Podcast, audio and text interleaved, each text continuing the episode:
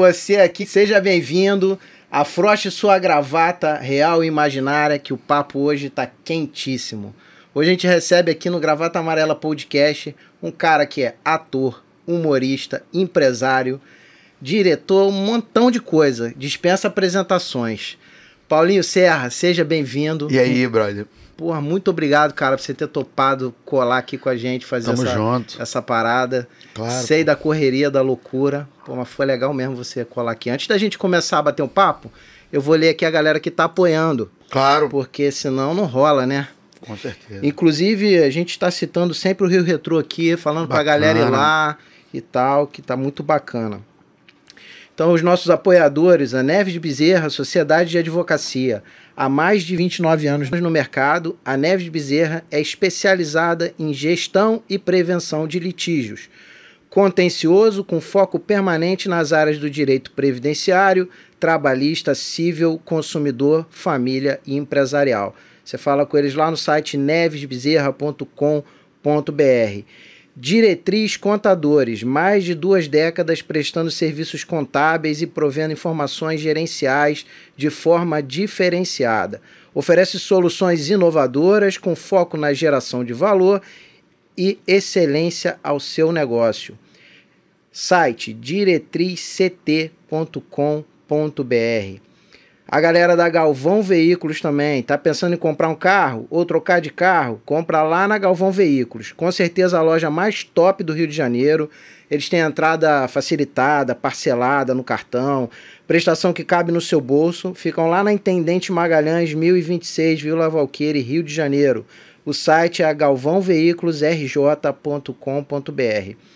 A R Veríssimo Suporte e Tecnologia, há quase duas décadas sendo o departamento de tecnologia da informação de várias empresas cariocas, atuando com manutenção de redes e computadores, circuito de câmeras e cabeamento estruturado. O site deles é rverissimo.com.br. A identidade visual do gravata amarela, toda a parte visual foi feita pela Alessandra Pessoa. Segue ela lá no arroba Kika Design Art no Instagram.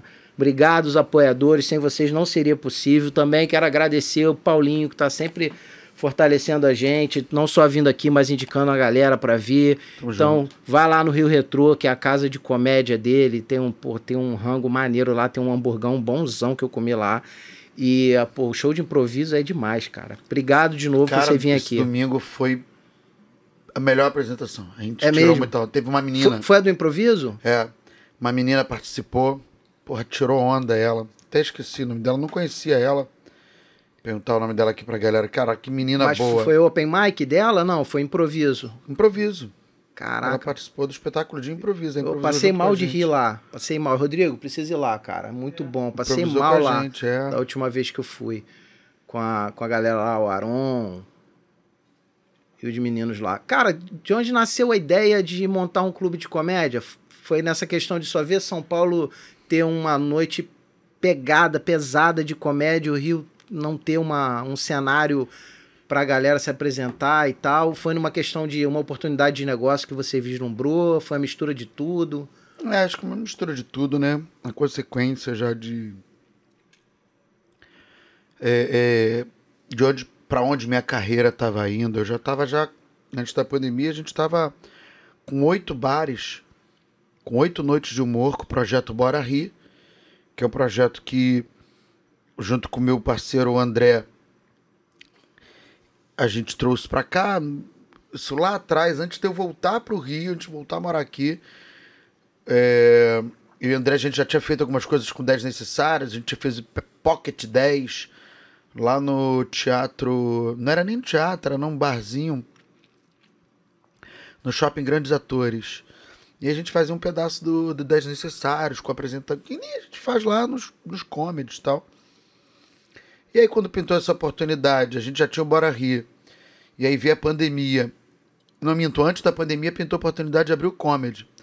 Aí a gente foi, entramos numa, entramos de sócio e tal, na parte só do comedy, né? Sem estar junto com o restaurante. E a operação agora é tudo nosso. Mas antes foi só no comedy. E aí veio a pandemia, né, brother? Porra, foi um azar, né? Imprevisível, ninguém esperava nada É. de parecido, né, cara? É, aí na pandemia a gente aí eu acabei entrando de sócio na operação de comida, porque a gente entendeu que é, no restaurante ainda assim dava para continuar aberto e ter e, continuar sobrevivendo, e mas ainda estava difícil, é porque Ninguém no tava restaurante saindo, as pessoas né? estão comendo, né? Mas o restaurante parou muito pouco. Porque rolou o delivery também, Muito né? pouco. Delivery também. Mas aí a gente fez uma campanha lá e eu fiquei meio animado, porque eu ativei a campanha lá e aí o- chegou o Fábio Rabin para ajudar, chegou o Rodrigo Marques para ajudar, o Patrick Maia. Agora se forte, né? O Vitor Sarro também, uma galera que vai lá, faz o show e doa o cachê pra gente poder tapar os buracos que ficaram durante a pandemia, porque a luz não parou de chegar, o aluguel não parou de chegar. Nada, funcionário. Então, é, funcionário, a gente deu uma segurada, na verdade. Agora que a gente recontratou, mas a gente teve que mandar embora no início, um montão. é triste, né, cara? Isso não é legal, né? É bem complicado. Sem contar a parte que a galera já tava treinada, aí quando você, É, você perde é mas aí pegada. juntou a fome com a vontade de comer, né? Ter um comedy club no Rio de Janeiro, pô, na minha cidade, poder fomentar é, a comédia que me abraçou tanto lá no. Apesar de eu não ser um comediante, não comecei minha carreira como comediante, eu sou um ator que faço comédia, então a- a- fiz muito stand-up, sou comediante também, humorista. E, e fiz muito em São Paulo, né? São Paulo me deu grandes amigos. Assim, hoje tem caras que eu sou amigo da que a comédia me deu, pô, amigos que frequentam a minha casa. E aí poder fazer isso no Rio de Janeiro e dar oportunidade para novos nomes, né? A gente com o Bora Ri teve lá a estreia do, do Diogo Defante no Bora Ri. E hoje o Defante tá bombando, Tá. assim, isso é muito Ele legal. faz um humor bem diferente, né? É, Um- um- meio provocativo e tal. É, é humor do constrangimento É, ele- também, né? Existe o humor do constrangimento, que é o- a coisa do Mr. Bean. Sim, sim. O, o Sacha Baron faz muito bem também. É, você não conhece. que é o Borá, é o Borá. Ah, o Borá. O Borá, que você fica Sim. constrangido. Você fala, caraca, será que esse cara tá passando por essa situação? Tu fica, fica tão O constrangido que tu acaba Defante rindo. brinca com isso. O Defante é, tá, tá pra mim, pô, um dos melhores. Inclusive já tá convidado aí, Defante, pra Um colar dos aqui com a gente. que tem nessa, nessa parte de humor de constrangimento, pra mim é ele. Muito bom. Cara, é, eu vejo uma parada muito particular no meio dos humoristas, assim. A galera se ajuda muito, pelo menos eu, eu vejo isso, sabe? Eu, eu não, não sou humorista, não convivo com a galera, mas nesse projeto aqui eu vi o quanto a galera é acessível. Sim. E aí você não consegue chegar em outras pessoas, mas os humoristas dão força, o cara apoia, o cara divulga, o cara indica gente pra vir. É, não, é bem legal. Existe uma corrente bem maneira, assim, dentro da comédia stand-up, de um ajudar o outro, dar oportunidade. E, e isso é muito importante, né, para o movimento. Isso é muito legal. E é coisa rara de se ver, né? Cara, é. Não sei. É, é coisa rara porque o ser humano é um. É esquisito, né? Mas na comédia também tem uns vacilão. Ah, isso todo é lugar tem, né? Natural, é. Mas eu vejo uma maioria legal. Paulinho, como é que começa a tua história com, com, com a comédia? Como é que começa a tua, tua história profissional, né? Como ator e tal? E, e como que começa o teu viés para ir pra comédia? Porque assim, eu tenho a visão, pelo menos eu, como público, que você é mais conhecido como comediante. Apesar É. de eu saber que você faz muita coisa. Só cinema tem um monte aí. É. Ah, eu acho que a comédia já nasce com a gente, né? A gente, se trabalha ou não com a comédia, é diferente. Tem grandes atores que são muito engraçados nos bastidores, mas não fazem exatamente comédia no dia a dia. Mas o ator cômico, ele, a, a comédia já é, um, é, um- é algo muito genuíno, né? Não temos escola de time de comédia e tal. Então a carreira de ator conforme eu fui atuando, a comédia veio naturalmente na minha carreira em espetáculo, peças que eu fazia, eu acabava me destacando mais pela comédia mesmo. Mas é uma coisa que veio do teatro mesmo, de Veio natural, não dos foi, amigos não foi provocado nem nada. não. Porque tem uma galera hoje que já nasce no, no, no stand-up, né? Muita gente já nasce no stand-up. O cara não tem nada da área de teatro, não veio do berço de teatro, né? É, eu tô começando a Eu vi que você tá com curso, aula. né? Então eu tô começando a dar aula agora porque tem uma coisa que me incomoda muito. Que é igual no futebol falam que é o jogador que não teve escolinha, sabe? Sei. jogador de várzea. A gente tem muito comediante de várzea. Não quer dizer que o cara seja ruim. Mas ele não entende, ele não consegue ficar posicionado numa luz Ah, correta. saquei. Posicionamento de É, palco. pro- ele não consegue, às vezes, projetar a voz, se posicionar, não tem noção de espaço, não tem noção do que é é, é, gatilhos de humor. Ele, ele faz de intuição. A internet deu pra ele algo que é incrível, que ele vai lá e se joga. Sim. Ele é bom, mas ele não sabe os fundamentos básicos, às vezes, que é importante para quando às vezes chegar no cinema e saber atuar no cinema de forma é, que tem a ver com o cinema, aprender que o cinema é uma arte mais, mais complexa, mais demorada. Então, às vezes, você vai fazer um filme e aí tem lá uma influencer ou um influencer. E a pessoa dá problema pra caramba. Que não porque sabe atuar, acha- né? Não, porque não. É, porque não tem ideia de como. Porque não é só atuar, cara. É tudo É que o tá em convívio em volta, É o é- motorista que vai te pegar. E é a disciplina aí aquela do, do, disciplina, do set, o e comportamento tudo. e tudo. mais. E o entendimento de por que, que as coisas demoram e por que, que tá afinando uma luz. A gente tá falando aqui e o câmera tá afinando a luz aqui, tá melhorando. Existe todo mundo trabalhando junto, não é uma coisa só aí. E a pessoa fica muito viciada em trabalhar sozinho, ali no Instagram, no, no- apertando a tela do, do telefone, e acha que é assim. Não, existem outras formas. O teatro, a dublagem, o cinema, o musical, o artista de rua, a, apresenta, a aula que o cara tem. É, é um monte de fator. O ator ele é muito plural, né? Então ele não é uma coisa só. E hoje tem essa nova geração. Então isso me incomodou muito. Falei, cara, preciso dar um curso até pra galera não ficar dessa forma. Tem, tem gente aí que Amador não tá... demais, né? É, não. É porque tem gente que não sabe se posicionar, cara. Pro cara evoluir também, né? É, eu, eu- claro. Eu, dei palestra muito tempo e quando eu comecei, comecei empiricamente. Eu vi os caras fazendo e aí eu falei, ah, eu consigo fazer. Quando eu fui me aperfeiçoar, fazer curso com, com pessoas que tinham noção de posicionamento de palco, do- por trás da cortina da coisa, do business, É, da eu oratória, de evoluí, tudo que vem eu antes, evoluí assim. muito, demais. É porque tudo tem um trabalho, tudo tem uma preparação, tudo tem um roteiro, tudo tem um time. É, e, e, assim, o curso que eu vou dar, na verdade, é de interpretação. É de pegar um, um texto e, e você saber interpretar. Como é que você vai decorar? Qual a melhor forma de você decorar? Qual a melhor forma de você é, colocar esse texto? O que, que esse texto está querendo te mostrar? O que, que tem por trás desse texto, assim? E a minha formação é de ator, né, cara? Isso eu tô me... Eu dei aula há muito tempo. Eu dei muito, muito, muito tempo eu dei aula, De cara. teatro. É. Dei aula na Fundação da Xuxa Meneghel, dei aula no Caramba. Colégio Santa Mônica, dei aula para Academia Nacional de Atores. É, Tem uma bagagem absurda, né? Dei aula no time de teatro, dei bastante aula, tive um. É muito legal encontrar. Outro dia eu encontrei com um ator. E aí encontrei com ele na Globo. Ele falou, pô, tô fazendo malhação, tio, tal, pá. Tu fez. Tu foi meu professor, tu não tá lembrando de mim, né? Pô, moleque. O moleque era meu aluno, foi meu aluno, cara, e tava na Globo lá, tal, achei mó barato. Claro que não foi necessariamente por causa de mim, mas eu influenciei de certa forma ele ali na carreira É dele. muito Isso bacana maneiro. quando você vê que você mudou a Tem vida do... cerveja? Aí vocês falaram que Tem, tem cerveja, tem cerveja. Foi bem uma cerveja. Então suspende a água. Isso é muito Rodrigo. maneiro, cara. Pô, e é Heineken, né? Aí, Não curte? claro, pô, só Ah, bebo tá. Eu só bebo Heineken, é a única cerveja que não, não, deixa, não deixa um. Não me assuste. Não deixa um chabu depois, sabe? É muito legal saber que você mudou a vida de uma pessoa e tal, através do, Cara, do olha que só. você ensina. É muito legal, cara. Eu vejo você fazendo isso lá com a É. galera, dando palco pra galera, dando oportunidade. E é dar ouvido, dar, dar fala a quem tem é, poder de fala. Por exemplo, teve um menino aqui que eu que eu peguei o vídeo dele que tava no TikTok e coloquei no no, no Twitter. Pô, no Twitter eu tenho 750 e poucos mil seguidores. Então eu tenho um, um alcance maior do que ele. Aí ele fez esse vídeo aqui, cara. Olha que legal. Ele, ó, ganhando seguidor do nada e tava sem entender. Aí ele botou um print que o Fernando Haddad retweetou. Que eu Caramba. coloquei, que eu botei aqui, ó. Precisamos ouvir as pessoas certas. Porque ele é deficiente, ele fala, gente, a escola, a escola é muito importante pra mim.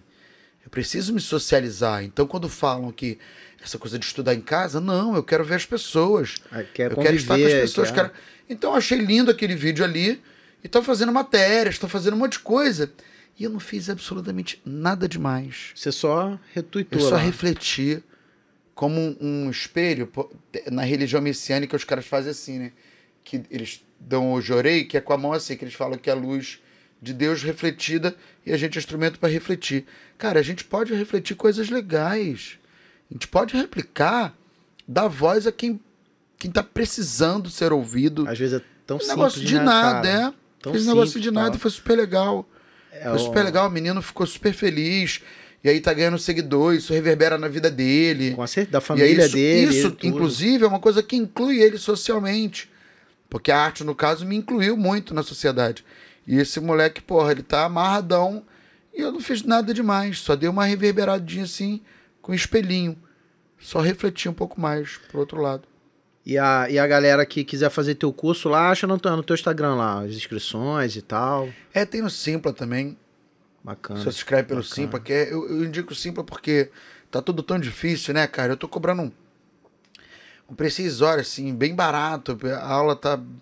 Porra, é metade da aula de um personal trainer, tá ligado? O valor. Sim, sim. Não diminuindo o personal trainer, que é- o corpo é muito importante. Mas eu digo quanto é acessível o preço. É, os Inclusive, o personal trainer que quiser fazer, quiser uma permuta aí.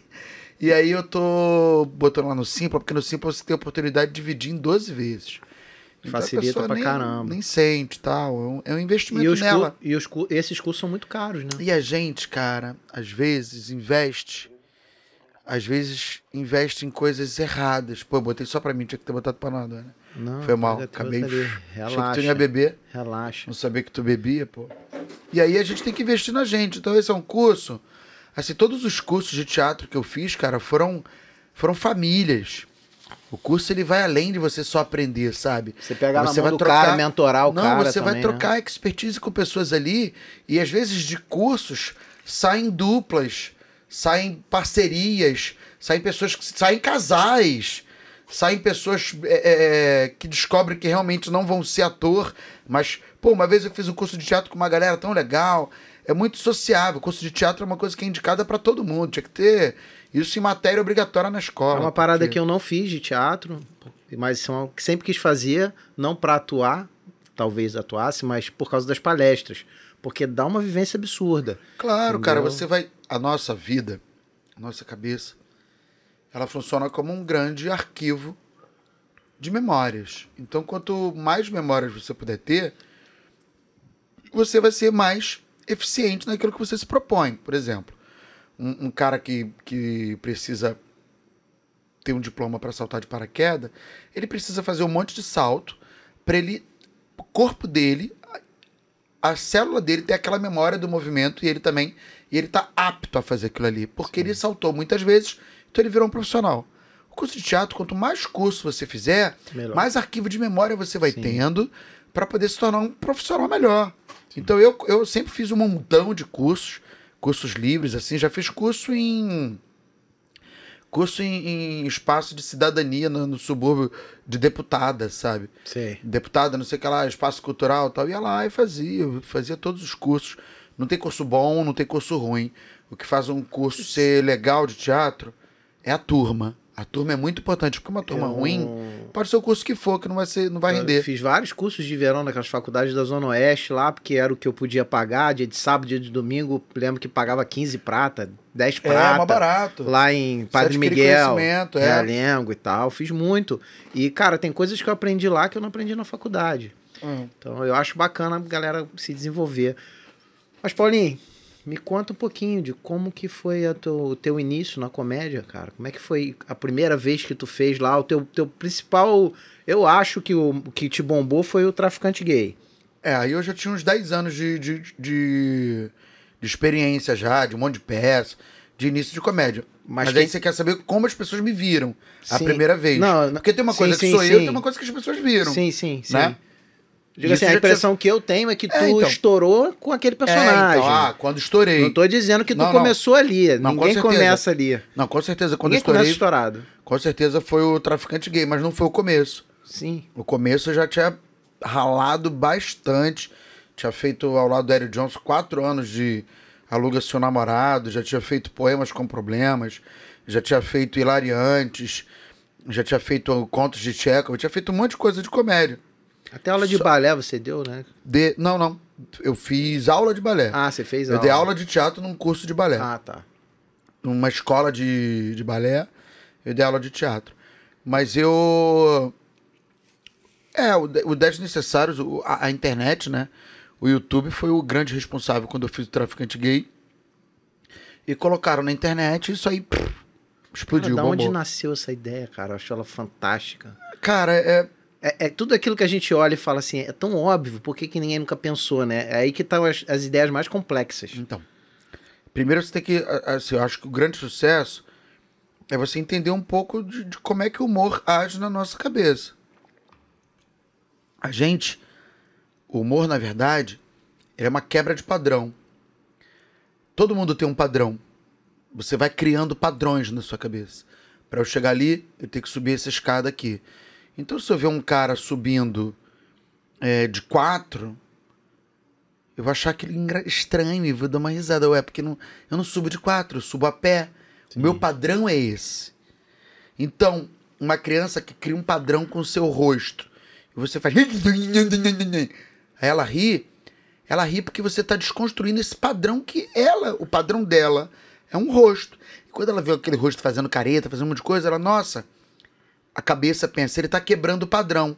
E os neurônios estalam. E esses impulsos elétricos, que isso é, isso é coisa Ciência. que eu estudei, que eu aprendi. E ainda posso estar falando uma grande besteira, porque o humor ele é gigante, né? Ele é.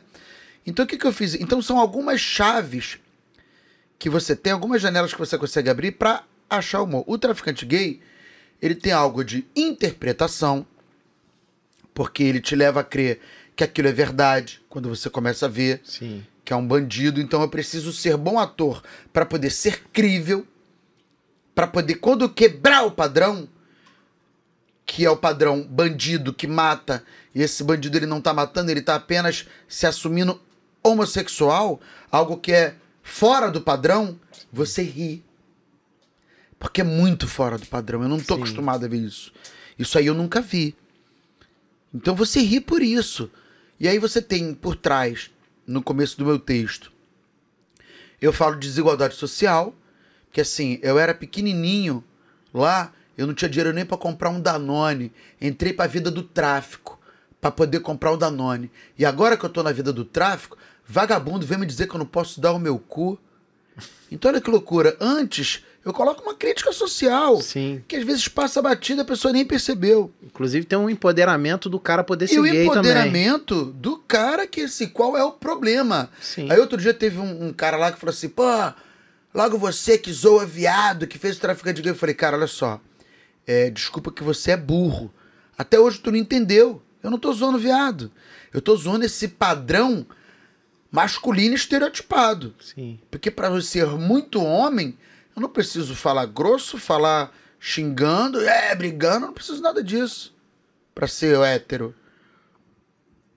Então, eu criei uma coisa que tinha muito a ver com a nossa ação, é, a, a nossa vivência atual, porque no momento tinha muitos filmes de traficante, né?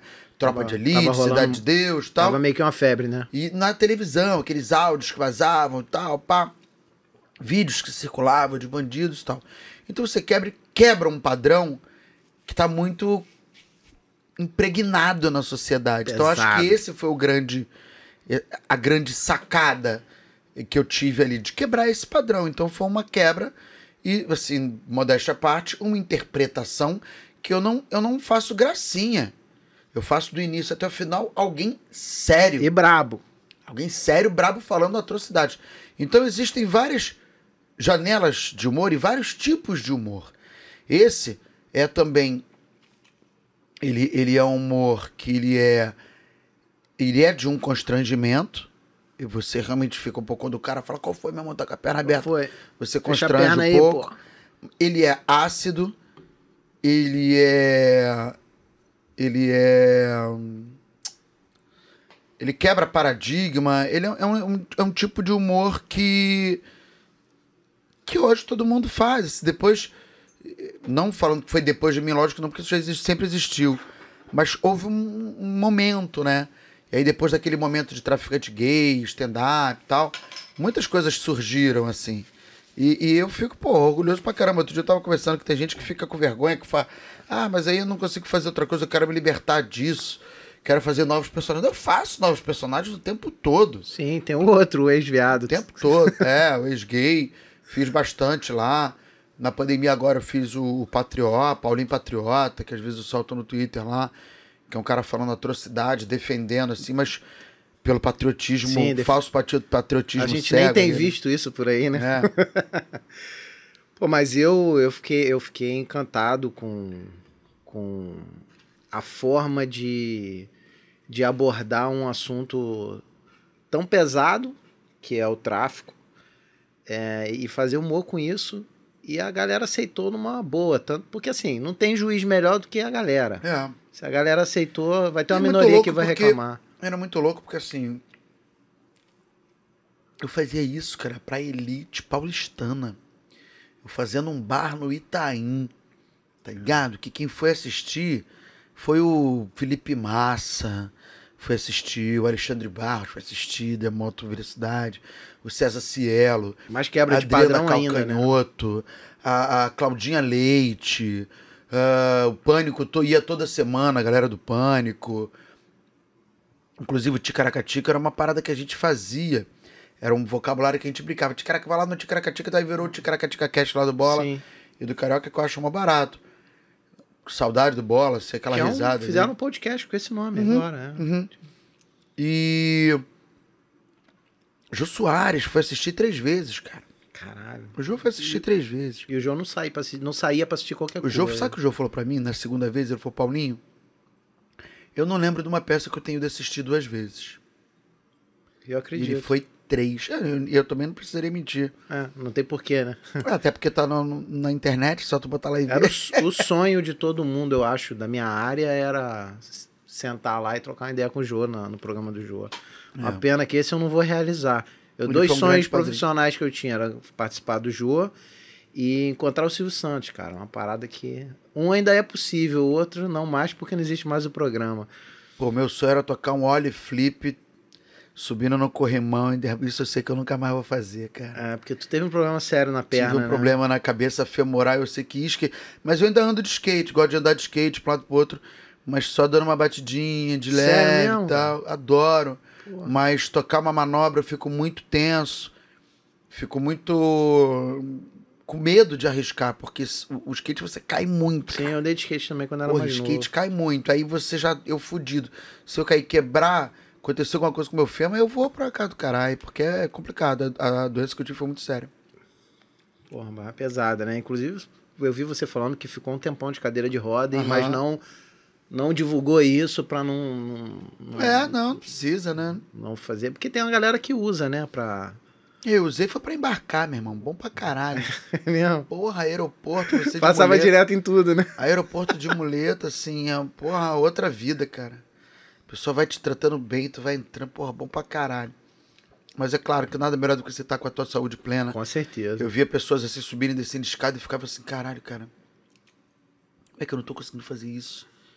Que loucura. Um negócio tão normal, que era tão do meu cotidiano. Agora eu, eu olho e falo, caralho, eu só queria estar subindo e descendo escada normal. Era, era o meu sonho de consumir. A lâmpada do, do gênio se aparecesse, eu E é da isso. noite pro dia, né? Uhum. Parada surge de repente.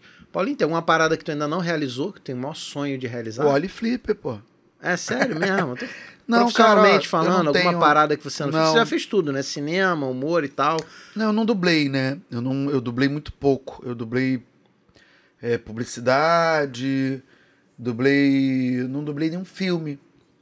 E eu queria muito fazer dublagem. Desenho animado, assim. essas paradas assim também. Desenho animado, é. Eu cheguei a colocar voz em desenho animado, mas que não é dublar, porque o desenho americano. Quer dizer, o desenho americano a gente dubla, o desenho brasileiro você coloca voz. Sim, né? sim. Então. Eu não, não dublei, eu queria muito dublar. Ter, ter uma. É uma- Sabia Mas que eu é uma, faço tanta é uma coisa, parada que eu cara. sempre quis fazer, curso de dublagem. Não, eu já fiz curso de dublagem. E aí, quando eu fui procurar teste, cara, foi assim, na minha época, eu fiquei meio traumatizado que todas as produtoras que eu fui, eu levei porta na cara. É mesmo, cara. É levei muito porta fechado. na cara, porque não conhecia ninguém. E escutei coisas assim, barbaridades, cara, de, de uma mulher que falava: vocês acham que o mercado é assim? Vocês fazem um curso e vêm querer trabalhar? Eu falei, ué, Ué, não é assim não? mas eu achava que era, eu tô, tô pedindo uma oportunidade, eu não tô aqui botando arma na cabeça. E pior que a mulher tinha uma voz de uma, de uma heroína de televisão. Não vou falar, senão vão descobrir que é a Mulher Maravilha, mas foi foda. Porra, imagina. Imagina tomar esporro da Mulher Maravilha, cara. não deu um tesão, não? Porra. Não, porque ela tava lá, a mulher. Não era a Mulher Maravilha, era a dubladora dela. A dubladora não era igual a Mulher Maravilha. Fechava o olho, pô. Cara, mas é, é, é isso que eu tava falando aqui no começo, de, de quanto você é generoso, de dar oportunidade e tal. E às vezes as pessoas têm essa mentalidade, tipo, ah, quem é você? Fez um curso e vem aqui e acha que vai começar a fazer comédia, stand-up e tal. É, eu, pô, eu sempre, não sou ninguém, mas sempre também na minha área, quando eu palestrava, eu tentei dar a mão pro cara que tá começando e dar dica e, e assistir outro cara que tá começando. E, Cara, mas não tem essa de não sou ninguém. Isso aí esquece isso que você falou. Porque assim, eu, eu, eu tenho conselhos que foram, me foram dados por vários tipos de pessoas que mudaram a minha vida de certa forma.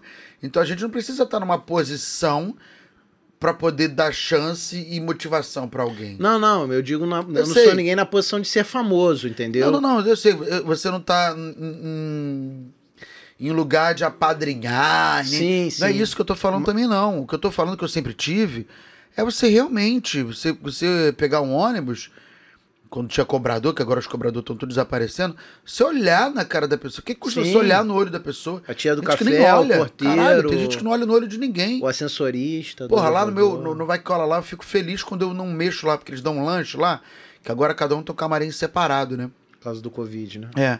Eles dão um lanche lá, às vezes eu nem toco no lanche, porque eu já comi alguma coisa e tal. E é um saco legal com fruta, com sanduíche e tal. Aí eu chego 11 e pouca da noite da gravação, pô, a maior satisfação de dar ali aquela parada pros meus brother que estão lá cuidando do meu prédio lá, que são os porteiros lá de segurança. Aí, galera, lanchinho da madrugada tal. Isso não parece. Isso na, na verdade não é nada. Mas é um é o meu ato de quando tá lá pensar nos caras antes até de eu voltar. Lembrar do Eu cara. não tô entregando um lixo pros caras, não. Tô dando com carinho. Não, Falei, não. cara, não vai tocar, vou dar lá. Então, me lembro que eu trabalhei como animador dentro do Presunic Supermercados. Infantil, de festa infantil? Não, Não, não, de. Animador do mercado. Sei. Era. O nome da campanha era Gente Feliz Trabalha Aqui. O Presunic, Mas fantasiado de personagem ou você mesmo? personagem. Presunic que era. Que era. Que era administrado pela Vanessa, uma menina muito inteligente. Ela viu que pessoas felizes tinham que trabalhar lá tal. Ela vendeu o mercado, não é mais dela tal. Mas nos três primeiros anos, a gente fazia uma campanha lá que eu fazia o Doutor Aloprado, que era uma, um chapéu de. uma pé de palhaço, cabelo. Eu tinha careca cabeludo assim, botava pro alto, arrepiado, e com estetoscópio, um comprimido grandão tal. Era um palhaço, era um clown que eu fazia, que a gente deixava os funcionários felizes. A caixa do mercado estava lá, daqui a pouco eu vinha fazer uma massagem nela, brincava tal. Então a pessoa trabalhava feliz. Aí tinha um bolo, um prêmio, um negócio que a gente tava. Aí eu, eu fazia isso amarradão, cara, porque eu via que o trabalho era muito legal. E é uma senhorinha que tava. A, a cebola, quando chega, chega muito suja, né? Limpando a cebola, ela olhou pra minha cara, a senhorinha, e falou assim: Olha, meu filho, você vai vencer muito na vida. Porque você faz as coisas com muito amor. Não perde isso, não. Continua trabalhando com esse amor que você faz. Então ela tava lá descascando a cebola. Uma pessoa que eu não sei quem é, não, não lembro mais quem é. Mas ela Acho que me marcou deu- pra sempre. É claro, e eu acho que a gente é assim. A gente é como um. Como um giz de cera, sabe? A gente tem uma. A gente deixa a nossa marca. Nossa, a gente pode sujar, a gente pode colorir, a gente pode deixar um borrão, a gente pode deixar um risco, a gente pode deixar uma poesia, a gente pode deixar um monte de coisa. Só você querer se preocupar com isso. Tem gente que não se preocupa. Tem gente que não tá nem aí. Ah, foda-se, porque essa pessoa vai pensar. Eu não, eu sou meio careta. Eu quero que a pessoa. E se a pessoa estiver chateada com alguma coisa, eu quero convencer a pessoa. Peraí, calma. O que, que você tá pensando de mim? Deixa eu só tentar entender pra ver se eu sou realmente escroto ou não. Porque às vezes eu realmente posso estar sendo escroto. Eu posso ter sido escroto. Eu posso. A gente não é perfeito. A Não, gente erra é, pra né? caralho. Então, se você for escroto, a melhor coisa, ó, desculpa, foi mal tal. Pisei na bola, às vezes você nem percebe que tá sendo também. Ah, e vamos aprendendo aí. Normal. Eu me lembro Agora, de uma... eu me preocupo com isso. Eu quero deixar o meu melhor. Eu quero chegar lá no teatro, que nem eu já cansei de acontecer comigo, de chegar no lugar que eu trabalhei há 15 anos atrás, a pessoa ficar feliz de me ver. Caramba, me abraçar.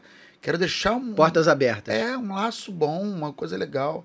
Isso é que é importante na vida da gente, pô, tá maluco? É, o resto vai embora, né, cara? Claro. Essa pandemia mostrou isso aí pra um monte de gente. É, brother, aí tu perde a pessoa, aí não teve tempo de fazer. Aí tu, porra, aí tu para pra pensar, sei lá, não sei como é que funciona o, o, o desencarne. Aí o cara vai bater as contas lá, vem cá, a gente deu esse tanto de tempo aqui, e aí? Tu não Porra, cuidou um monte legal. de reclamação aqui tua, cara. Um monte de gente reclamando aqui que tu bateu a porta, que tu mentiu, que tu foi escroto. Passou por cima dos outros pra vencer. Porra. Pisou nos foda. outros e É. tal. Complicado. É, barra pesada. E às vezes o cara que é público, ele não tem noção de como ele. Como as ações dele reverberam muito mais, né? Como é pesado e como é tem um lado positivo. Eu lembro que uh, uma vez eu dei uma palestra para estudantes no, em Camocim, no Ceará.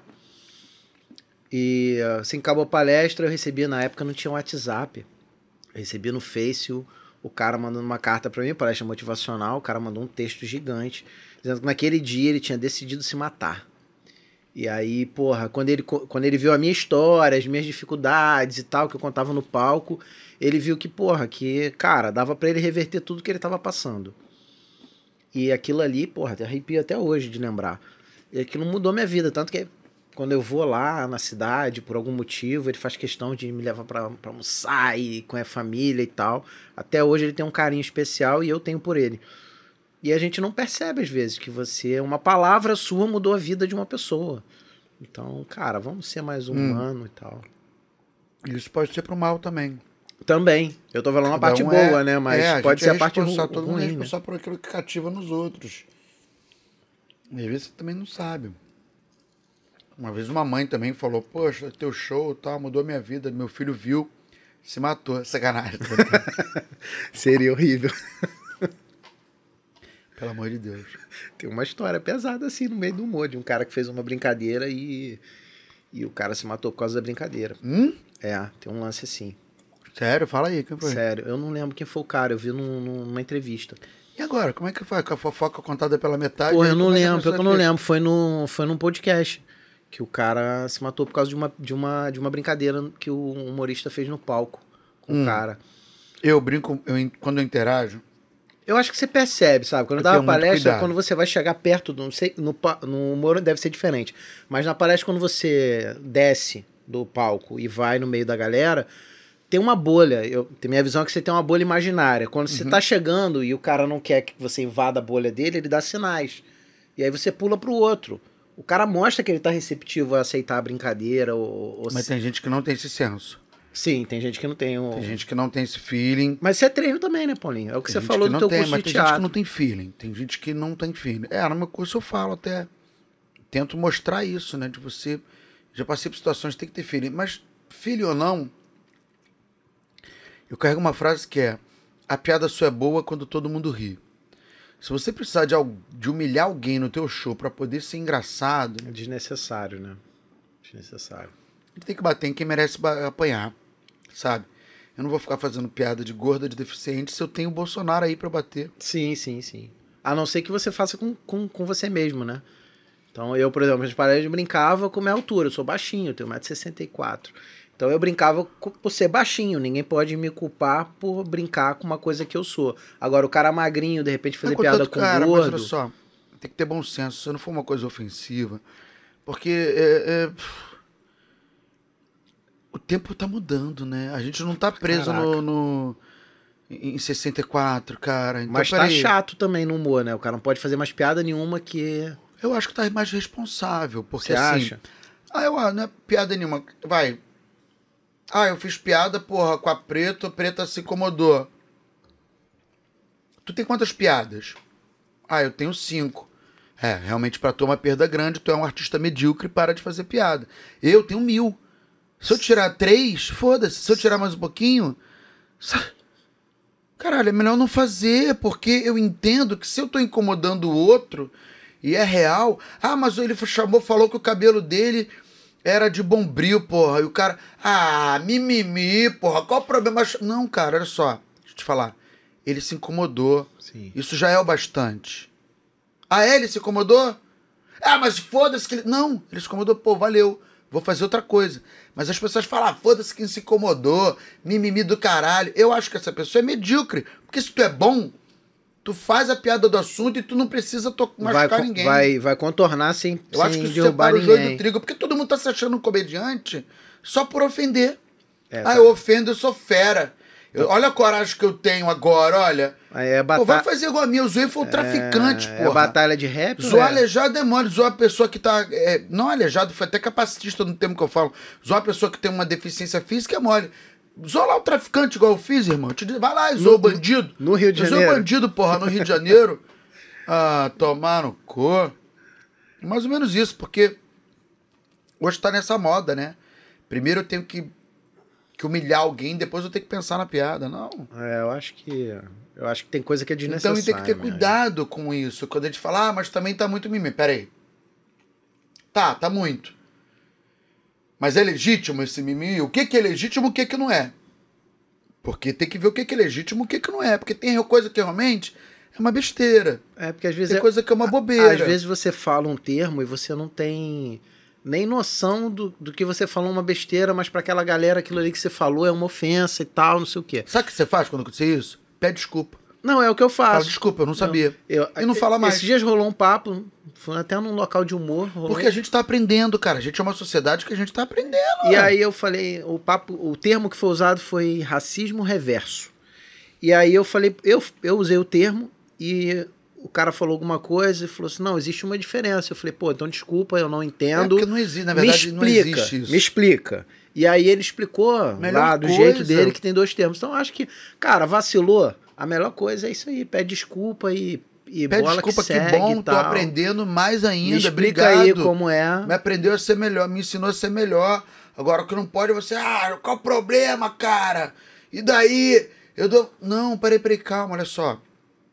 Ninguém tá com raiva de você. A gente vive numa, numa sociedade que o racismo é estrutural. A gente aprendeu a ser racista, cara. Sim. A gente cresceu, eu cresci vendo os trapalhões e, e várias paradas que naquela A época eram aprendeu. normais e hoje não são. É, aí a pessoa fala, ah, mas ninguém reclamava.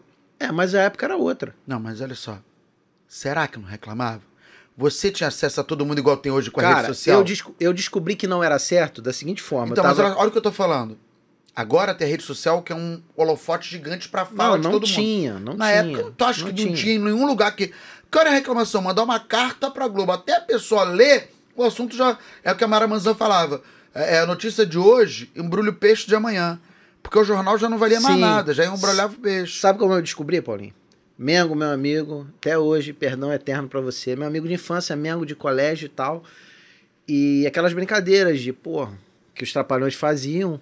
E eu fazia com ele na sala de Mas aula o tempo a todo. molecada faz o pânico. E- A gente tá numa geração que a galera faz as brincadeiras que o pânico fazia, achando que é legal. Sim, mas passou. E naquela época eu percebi Entendeu? que não era legal porque eu fazia brincadeira com ele.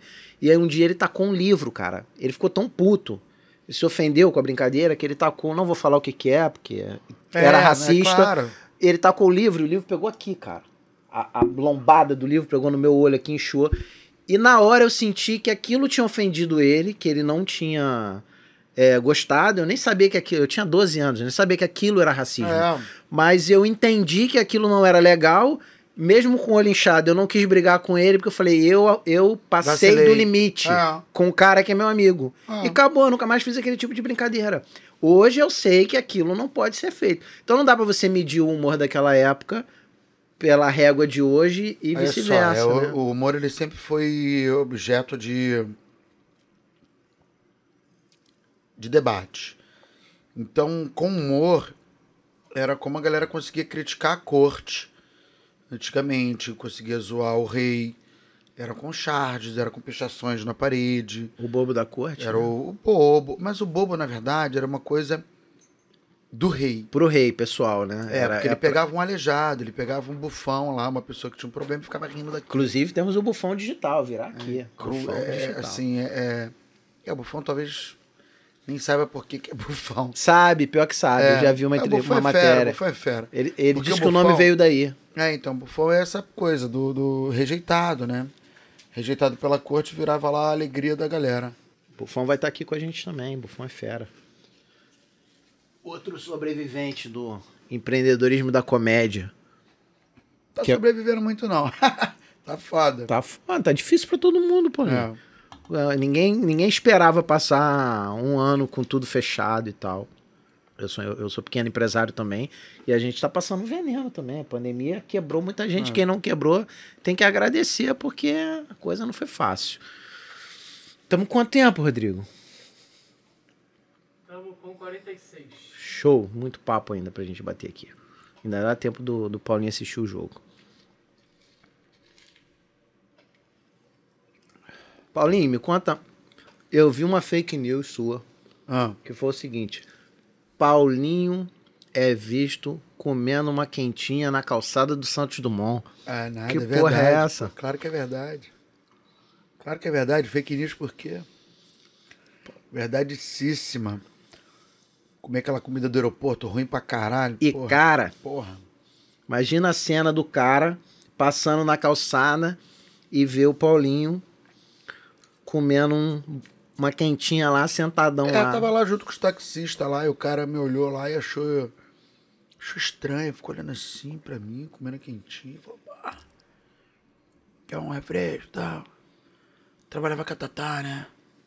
Tipo, coitado, tá fudido aí, sem um puto no bolso, comendo quentinho. Mas eu prefiro comida do que lanche, ainda mais meio-dia, você viajando, pegar voo, aí, pô, mandei essa. Antigamente tinha, não sei se ainda tem. Tem um restaurante no subsolo. Uhum. Tem um bizu pra quem viaja em aeroporto aí e quer pagar barato. Quase todos os aeroportos têm um restaurante no subsolo, Da que é onde a tripulação. galera come, a tripulação, mas você pode ir lá comer também. Aham. Entendeu? Porque é muito caro, né, cara? Uma é coxinha, ruim, lá é ruim 20 isso. conto uma coxinha no, no aeroporto, não tem Esse condição. restaurante do subsolo, vou te falar, é ruim, cara. Não é muito bom, não. Eu já comi A lá. quentinha é melhor. Quentinha boa lá fora da Porra, barraquinha do maluco carne lá. assada, boazão. Cafezão também lá que o maluco vende lá na praça. Não sei não é o nome dele, mas, cara, vende o cafezão lá de madrugada, bonzão. Mais barato que o expresso. Paulinho, quais são os novos projetos? Cara, eu tô... Comecei a ensaiar ontem o musical Casa de Cazuza, que é um musical que foi montado na década de 90, só com músicas do Cazuza. Ontem a gente teve um encontro com a Lucinha, mãe do Cazuza, Caralho, com o diretor. Quem tá dirigindo os atores é o Jay Wacker, que é um grande amigo, um brother. Jay Wacker é o cara que gravou com o Raul, é esse? Não. Ele é sobrinho do Raul. É isso aí. O pai dele tocava com o Raul. Ah, é o pai então, é o filho. Era o mesmo nome, Jay Vaca. Ele era, acho que guitarrista do Ele teve Raul. que trocar o nome, parada. sabia? Essa história é muito louca, porque É mesmo? era gay. O nome dele é Gay Wacker. Hum. Só que gay não era sinônimo de, de gay, de, de, Sim, sim. de homossexual. Aí o cara teve que trocar o nome porque, porra, Gay Wacker, ele era casado com a Jane do Bock. Ele falou, caraca, Gay vai, trocou pra Jay. E o Jay Wacker, filho da Jane do Bock, e do Gay Wacker tocava. Caralho. É, sobrinho do Raul. Bom demais, cara fera. E o Rodrigo Pita, que tá dirigindo. Tem a Jade Baraldo, que canta pra caramba. Pô, a galera canta pra caralho. E eu tô lá, mano. Eu sou pessoa, cara, que assim, sou muito cara de pau, porque Tu tá em todas, eu não sou né, cara? jornalista, não sou jornalista, mas trabalhei no jornal Globo, na, na, na parte de jornal fazendo o Balada Olímpica. Então batia a carteirinha, entrava lá, passava pelo, pelo Jornal Nacional, Globo News, a porra toda. Eu falava, caraca, que contrassenso, cara. Eu que não sou jornalista, tô trabalhando como São jornalista. Paulo ou Rio? São Paulo. Rio. Rio. No, no- na Lagoa, na época da Na Lagoa? Lagoa, na Lagoa. é, na Olimpíadas. Foi o Balada Olímpica que eu fiz com o Flávio Canto e Carol Barcelos. Era um programa muito legal, eu com o Marcos Uchoa, porra, amigo do Marcos Uchoa ali, conversando, trocando ideia. Mó barato. E, porra, não sou bailarino, já fiz balé, já fiz espetáculo de balé. Não sou cantor, tô fazendo musical. Caralho. Fazendo musical Mas tu lá. dá uma palhinha lá cantando também? É coral uma tal? Só o tchim tchim, a sua corte agradece. Dignifica. Aí eu canto um pedacinho, tem um texto. Eu canto essa música com mais dois atores. Caralho, cara. Mas canto só uma. Meu personagem é bem pequeno. Eu costumo falar que eu tô desse elenco mais pra tá junto dessa galera que é tão talentosa. Eu, eu acho muito. Eu fico arrepiado, cara, de ver o talento da galera que canta, sabe? Eu acho cantar um negócio muito eu também acho muito lindo. Não cara. tenho talento nenhum, canto mal pra Acho caralho. lindo quem canta pra caraca e comanda. Falou, caramba, porque por que, que eu não consigo, cara? Não, não cons... É difícil. Sabe como eu descobri que eu cantava mal? Eu sou apaixonado por Raul Seixas, ouço tudo. E aí eu fui cantar Ouro de Tolo no final de uma palestra. Caralho, que vergonha, velho. Canto muito mal. Não é pra mim, Canta um pedacinho então aí. Porra, canto nada. Canto mal, jogo bola mal. Tem umas paradas que eu queria fazer, mas acho que você tem que sacar quando a parada não é pra você. Por mais que você tente, você não vai ficar bom, entendeu? Tem coisa Não, eu- que não dá. Esporte eu fiz quase todos os esportes. Sou ruim em todos. É mesmo. Mas eu fiz a porra toda. Fiz vôlei, fiz handball, fiz natação. Não, eu só jogava bola quando a capoeira, bola era minha. Eu fiz de luta, judô. fiz luta também. Fiz a porra toda, mas eu sou muito ruim. Luta eu era Quase bonzinho, bonzinho. Nunca Mas aí no lugar. palco eu me encontrei, né? O palco que foi meu grande esporte, assim, que lá eu era camisa 10, porque no colégio e tal, galera, eu era o último a ser escolhido ao futebol, no teatro eu era o primeiro a ser escolhido, então isso é Caralho. do caralho. Isso começa o quê? Novinho. Novinho. Não. Comecei a fazer teatro velho, cara. Comecei a fazer teatro profissional mesmo com 18 anos já. Porra. Pra querer fazer querer me entregar, mas eu sempre. E tu é de Bangu, né, cara? Não É. deve ter sido fácil Não. chegar no teatro, né? Não, Como é que foi essa jornada aí pra chegar no teatro? Cara, eu estudei na Eterge, sabe Eterge? Porra. Também tu, lá. tu não é fraco também, né? Porque teste não é pra qualquer um, É, né? estudei na Eterge lá. E meus pais, pô, era um colégio pago. E aí, dois meses depois, meu pai e minha mãe falou, ó, não dá, Não dá pra bancar. não dá. E eu ainda ia de graça, porque eu ia, eu pegava carona num ônibus que ia pro centro da cidade, então eu pegava carona no ônibus leito e voltava de trem, dando calote e tal, e, e tava muito difícil. Cara, dei muito calote no trem Realengo. É, aí meu pai e Senhora. minha mãe falou, ó, não vai dar. Aí eu comecei a levar salgadinho pra vender, pra ter, para ajudar a pagar a mensalidade do colégio. E porra, 10 dias vendendo salgadinho, eu já tinha dinheiro pra pagar o colégio. É, porque ganha uma graninha. Eu vendia 100 por dia. Vende, vende. Eu vendi picolé no trem. Vendia 100 por dia na Guapi. Caxias. Porra, vendia pra caraca, cara, vendia muito. Minha mãe mandava eu vender por 50 centavos. Aquelas pulseiras hippie também, que fazia com linha de crochê Fazia na madeira. isso, na madeira, muito no colégio, com É, prego. fiz isso tudo. Ganhei muito Tudo que dinheiro. tu falar pra vender, eu- essas paradas eu fiz a porra toda. Tá vendendo Aí- até hoje, né, cara? É, até hoje eu me vendo, né? Hoje eu comecei a me vender. Quer dizer, hoje não, já faz tempo. Aí eu. Minha mãe mandava vender por 50 centavos. Aí era 25 centavos dela, 25 centavos meu de cada salgadinho. Eu vendia por 1,50 Porra. e dava os 25 centavos dela. E ficava com E ficava com 1,25. E aí, meu 1,25. irmão, E aí eu comecei a ficar baludão. Chegava. Tinha dinheiro, a galera falava, vem quantas coxinhas que é essa parada. Ah, igualzinho, cara. O meu, o meu tesão no tinha colégio dinheiro. trabalhava pro meu. Fui trabalhar pro meu pai, porque meu pai proibiu de vender picolé no trem e falou: já que você quer trabalhar, vai trabalhar comigo. O pai tinha uma granja de frango. E o tesão, olha a cabeça de moleque. O tesão era poder comer duas fatias de pizza na hora do recreio. Ah, tu come uma, eu como duas. É umas paradas, né? Besta pra caralho. Do cara que não tem dinheiro. empoderar, né, cara? Tu começar a perceber que, pô, vale a pena, vou trabalhar aqui. Você produzia a tua parada. É. E aí, no, na ETES, no segundo ano, no, no primeiro ano ainda, a professora Rita de Cássia, de literatura, Será que todo mundo teve uma professora chamada Rita de Cássia? Eu também a tive. Rita me levou pra, pra assistir um espetáculo chamado Metralha, A minha era de inglês. do Diogo Vilela. E aí foi a primeira vez que eu vi um teatro profissional, irmão. Caralho. Aquele negócio assim. Aonde foi? Centro Cultural Banco do Brasil, história do Nelson Gonçalves. Primeiro de, primeiro de março, não me engano. Aí eu olhei, caralho, quando acabou a peça eu tava transtornado. Porque eu já tinha feito teatro amador, colégio, nunca tinha ido ao teatro de verdade. Só ali no colégio e tal, naquele cenário menor. Aí quando eu vi aquilo lá, eu falei, cara, É isso que eu quero pra minha vida, foi? isso aí eu sei fazer. Isso aí eu me garanto. E aí fui estudar, aí no segundo ano eu fui reprovado. E aí as professoras, todo mundo falou, olha, você não é daqui, esse mundo não é teu. Porque as pessoas, a dona da escola, Caralho, pra que falar isso pra uma pessoa, né, cara? não, elas foram certas, cara, era uma escola técnica. Eu ia fazer o quê numa escola técnica? Ah, não, não era de teatro, você ainda tava no colégio Não, técnico. na escola técnica, Ah, na tá. ETERJ. Sim. Porra, na ETERJ. Tanto que a Iná... E era técnico pra quê? Já tava viesado pra alguma área? industrial. Ah, eu nem cheguei a fazer a parte técnica, que eram quatro anos. Eu fiz o primeiro ano, no segundo ano foi reprovado. Primeiro era o famoso básico, né? É. Que existia. Aí o segundo ano tá fazendo informática.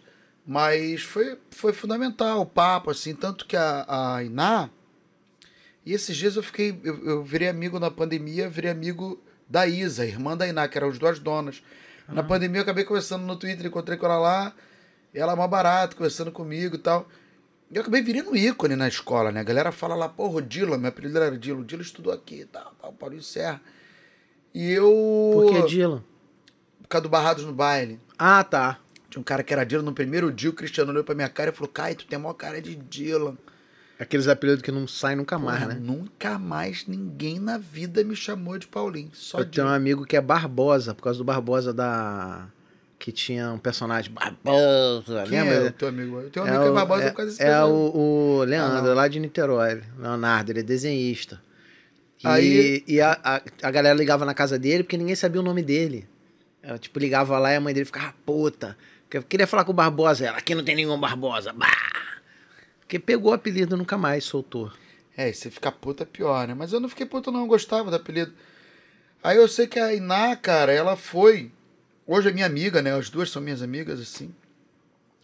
E a Iná foi uma grande incentivadora, porque eu realmente caí. A primeira incentivadora foi a Rita de Cássia, lógico. E aí eu, quando eu saí de lá, eu fiquei bem deprimido. Quando eu saí da escola, eu fiquei muito triste, porque eu falei, porra, sirvo pra porra nenhuma tal. E aí comecei a fazer curso de teatro aos domingos. E aí coincidiu também de eu levar um chifre de uma namoradinha que eu tinha. Eu tava naquela fase corno, queria ocupar a E cabeça. naquela época, nessa idade aí, tomar um chifre é, É, quase a triste, morte, né? triste. Aí eu comecei a fazer um curso de garçom no Senac. Caralho. De segunda a sábado. Fiquei oito meses fazendo curso de garçom, de segunda a sábado. De 8 da manhã até 6 da tarde, puxado pra Ah, caralho. Puxadão. Trabalhava. Na verdade, trabalhava no restaurante. Sim, sim. Restaurante escola, né? É. Aí eu fazia curso de teatro aos domingos. Só que, cara, na, tipo. Quando eu comecei a fazer curso de teatro, com uma galera que era mais profissional tal, as coisas começaram a surgir muito rápido. Porque eu tinha um talento nato ali enorme. Então eu me destacava. Era aquela coisa de. Na hora, ah, vamos fazer uma cena. Paulinho, faz comigo, Paulinho, faz comigo. comigo. Todo Peraí, mundo queria fazer com você. Paulo, né? Paulo, a pessoa me chamava de Paulo. Eu não, eu ficava, todo mundo queria fazer comigo. Então ali eu falei, caraca, finalmente existe um lugar Onde eu sou o cara. onde eu sou camisa 10. Saquei. Então a vida é assim, né? Você vai se encontrando. Então esse que é o perigo do, da entrada do, do adolescente, do jovem pro tráfico. Sim, sim. Porque o tráfico O cara se um sente poder. aceito, respeitado e É, então ele se... ali ele tem, ali ele tem a encontra. galera dele, né? É. E, cara, foi foda, assim, foi, foi bom pra minha autoestima, pra minha vida inteira. E comecei a já trabalhar, e já comecei a fazer peça, aí, aí arrumei um trabalho de contra-regra. Aí quando eu vi, eu já tava completamente envolvido com o teatro. E aí nunca mais você voltou pra nenhuma outra área, só Não, ligado ao teatro. Nunca mais. Seja nos bastidores ou na, na frente. É, cara, já entreguei panfleto, já fiz produção, já fui contra-regra, já operei luz, já operei áudio, já pintei cenário, já dirigi, já fiz peça infantil, fiz drama, fiz peça adulta, fiz a porra toda. Isso a galera não vê, né? Fiz a porra toda. E aí. É, e sempre aquele momento, caraca, será que nunca vai dar certo? Nunca vai virar uma parada. Será que nunca vai dar certo? Será que vou continuar nesse perrengue? Sempre perrengue, perrengue. Fiz animação de festa para poder ganhar um dinheiro. E com a galera, né? Que, que é aquilo que eu falei, a turma de teatro você cria vários amigos. Eu tenho amigos até hoje que foi o teatro que me deu, que foi a comédia que me deu. Então eu tive vivências sensacionais. E, pss, Pô, imagino. eu contracenei, aí depois da minha profissão você não tem o que reclamar, porque eu contracenei com as melhores pessoas que eu podia contracenar, cara. Eu fiz, porra, trabalhei com o Antônio Fagundes, trabalhei com Marília Pera, trabalhei com Renata Sorrá, trabalhei, porra, com Suzana Vieira. Só ícones, né? Aí, porra, trabalhei com Ingrid Guimarães, Dani Calabresa, Tata Werneck. Porra, trabalhei com as melhores, cara. Trabalhei com as mulheres mais fodas que eu, que eu posso ter trabalhado. Trabalhei com, porra, foi dupla de Leandro Hassum. Assim, fiz muita coisa legal. Trabalhei com a Adnê, com o Queiroga, com o Rabin, com as grandes feras, né, cara, que estão por aí. Então, porra, eu tenho muita sorte. Eu sou muito privilegiado, assim, a minha carreira. E eu não costumo colocar meta nenhuma, Ah, sabe? Será que é privilégio ou é trabalho pra caralho também, Mas né? ainda assim, cara, eu conheço um monte de gente que trabalhou pra caralho também. E não virou. É. A vida é muito louca. Eu, eu posso falar de mim, assim, eu não posso prometer, ai não, se você realmente fizer tudo que eu fizer, você vai se dar bem. Acredite. Vai... Não, não sei. Eu sei que eu fiz e deu certo.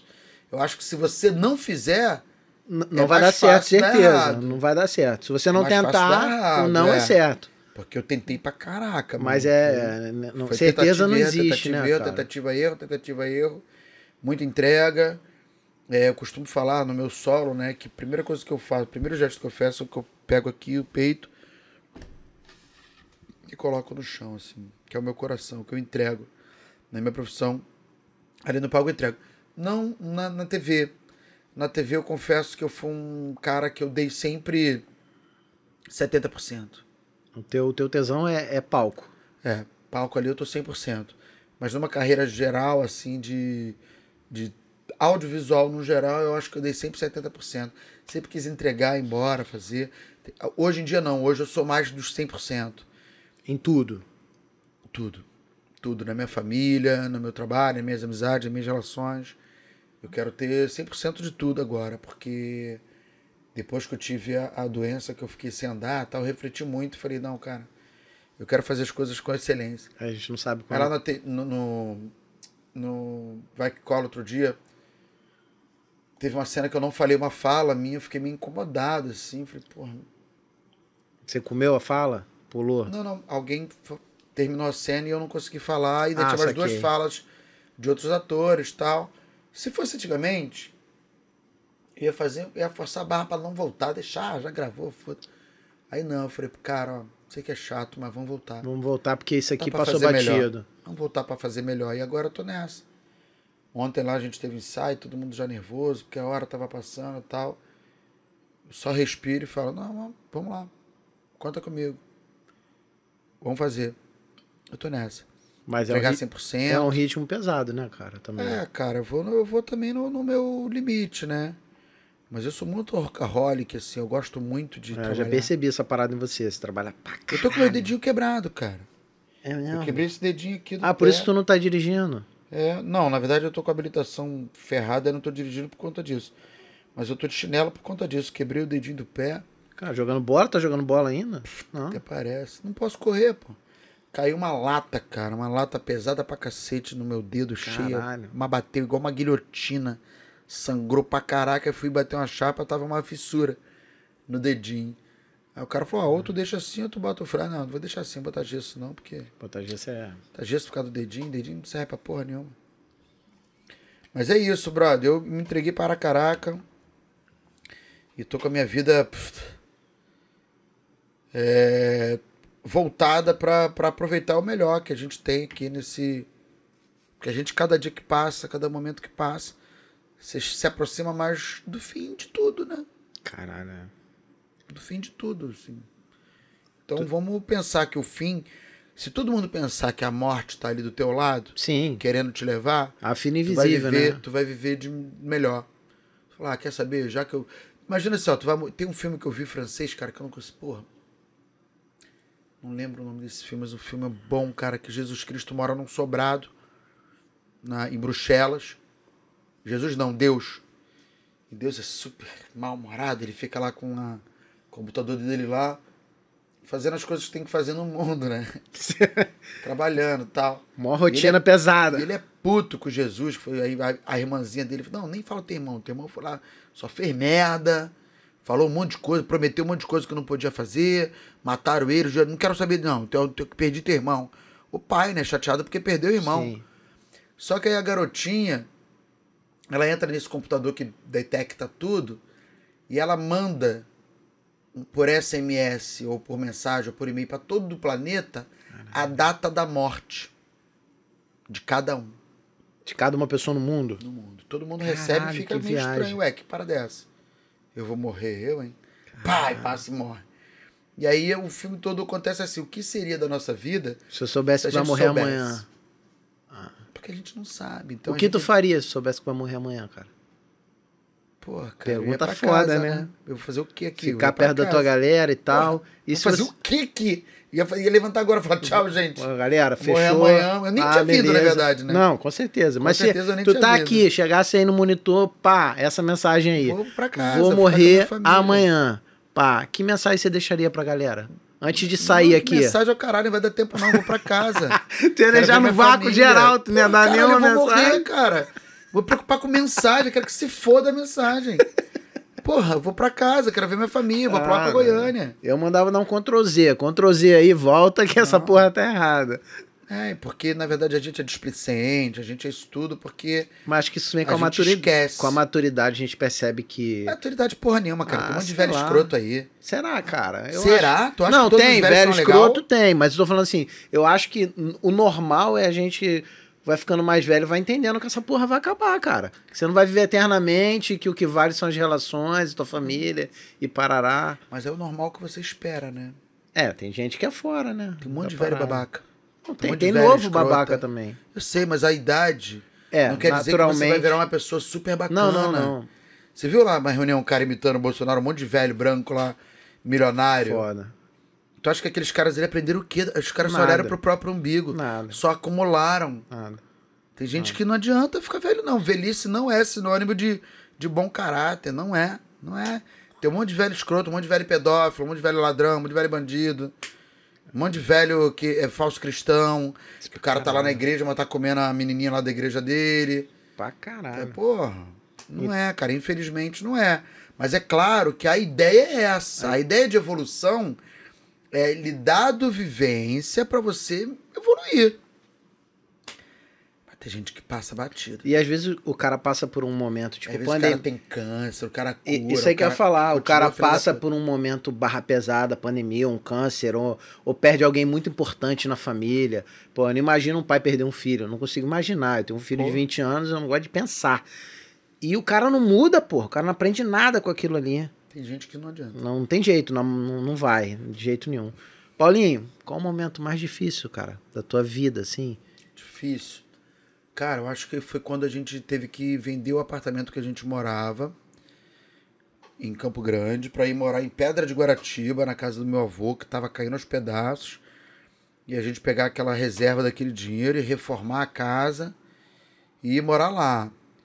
E aí ter que ter que cozinhar. Isso é época Fernando Henrique, cara, governo. E aí ficar sem gás, cozinhar com lenha. Porque não, não tinha grana que inteirava para pro gás, sabe? Meu, meu pai quebrou nessa época aí. É. Porque meu pai tinha granja de frango e o frango passou. O nego comprava frango da Argentina, abriu as fronteiras e tal.